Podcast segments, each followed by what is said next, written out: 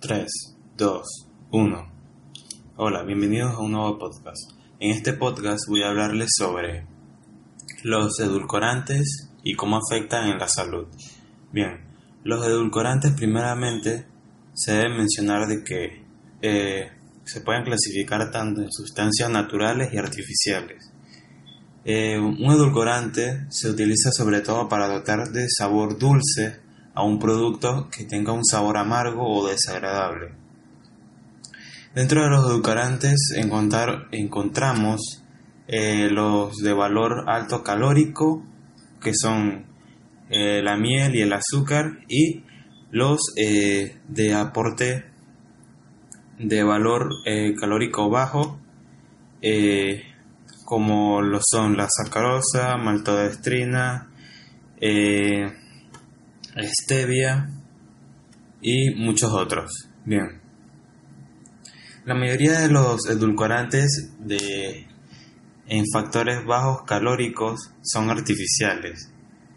Eh, una clase importante de los sustitutos de azúcar eh, son conocidos como edulcorantes de alta intensidad, ya que eh, su valor de endulzar se eleva mucho más que el de el del tradicional azúcar o miel. Por ejemplo, eh, la sacarosa endulza más un producto unas 100 veces que el azúcar. Al igual que con la stevia y eh, el aspartame. Bueno, el, factor de, de salud y y afecto al cuerpo humano entre los edulcorantes artificiales se divide en muchos puntos. Por ejemplo, el edulcorante eh, que influye de la manera eh, una, de una de las maneras más negativas en el cuerpo es el aspartame, ya que el aspartame eh, es un edulcorante sobre todo que se utiliza en bebidas normales o bebidas deportivas. Uno de los productos donde se utiliza el aspartame es en la tradicional Coca-Cola Cero y esto es algo que prácticamente se consume muy a menudo, pero no es muy recomendable ya que el aspartame es un producto eh, que influye de una manera muy negativa al cuerpo como eh, llegar a un punto de cáncer o o si no se realiza mucha actividad física, que la flora intestinal eh, pase unos procesos eh, muy difíciles y atraiga muchos afectos negativos al cuerpo como piel eh, piel borrosa o otras más. Bien, las bebidas suaves etiquetadas como dietéticas o light las cuales se edulcoran con edulcorantes artificiales, eh, frecuentemente se utilizan en estos sustitutos mezclas de maltodextrina eh, como edulcorante intenso para tener esa sensación de textura satisfactoria en el producto. Eh, de por sí, los compuestos primarios eh, en muchos países se diferencian de muchas maneras. Por ejemplo, en Estados Unidos, eh, los principales sustitutos del azúcar son sacarina, sacarosa y aspartame. Y en muchos otros países, el glicamato y eh, el, el edulcorante herbal que es la stevia. Todos estos son usados extensamente. En Estados Unidos se han hecho muchos estudios en los cuales comprueban que los seis sustitutos del azúcar que endulzan más intensamente son la, la sacarina, el aspartame, eh, la sucralosa, el neotame, el acesulfamo K y el acesulfamo de potasio y el advantame 4. El neotame sobre todo se utiliza en muchos productos en la cual, eh, por ejemplo, eh, cambian el, el, azúcar agregado y lo utilizan, eh, imponen, por ejemplo, el neotame y no aportaría el valor extra de calorías en forma de azúcar libre. Y al final esto no es algo bueno ni negativo, pero es algo que se debe regular mucho ya que eh, con el tiempo puede afectar al cuerpo humano si se consume a mayores medidas. Eh, el ser humano siempre debe eh, adentrarse o enfocarse en que debe usar muchos sustitutos que endulzan al cuerpo tipo stevia, miel, azúcar de caña, sustitutos que sean naturales y que eh, atraigan beneficios en nuestro cuerpo. El punto de esto es que eh, también eh, existen muchas maneras de endulzar nuestros alimentos con muchas bayas, frutas, con lactosa y que se convierte en lactitol y al final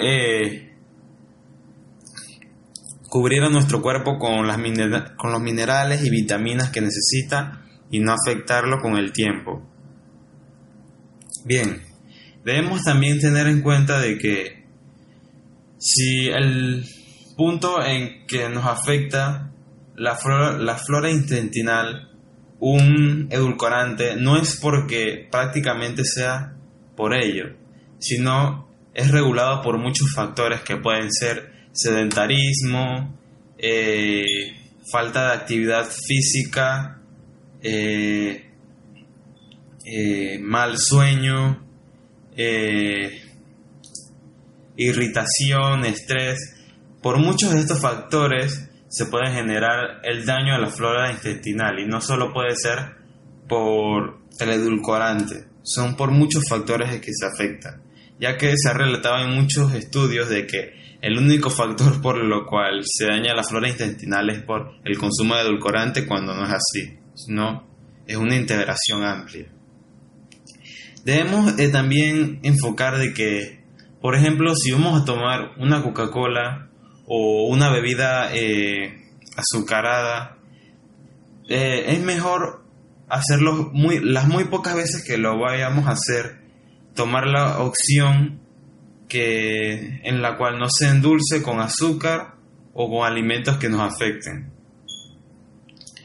Eh, por ejemplo, en el caso sería de la Coca-Cola cero en vez de la Coca-Cola normal, que eso es lo más adecuado para cuidar a nuestro cuerpo, pero tampoco eh, consumirlo en grandes cantidades o siempre, sino una, dos veces a la semana.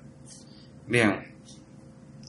Eh, el cuerpo sobre todo eh, está acostumbrado a sabores que sean naturales y que no los determinen de una manera muy artificial, ya que si acostumbramos a nuestro cuerpo a siempre consumir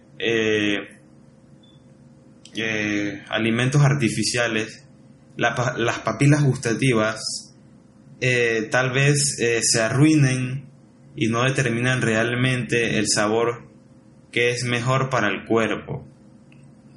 Y esto es un grave problema ya que probablemente los alimentos naturales que sean eh, dulces no nos sepan tan dulces como lo era como lo era antes, ya que desarrollamos este daño en nuestras papilas gustativas por el alto consumo de edulcorantes que elevan la cantidad eh, de endorfinas que generamos al, consumir, al consumirlo por la gran cantidad de dulzación que genera. Bien, eh, también eh, uno de los factores de riesgo es que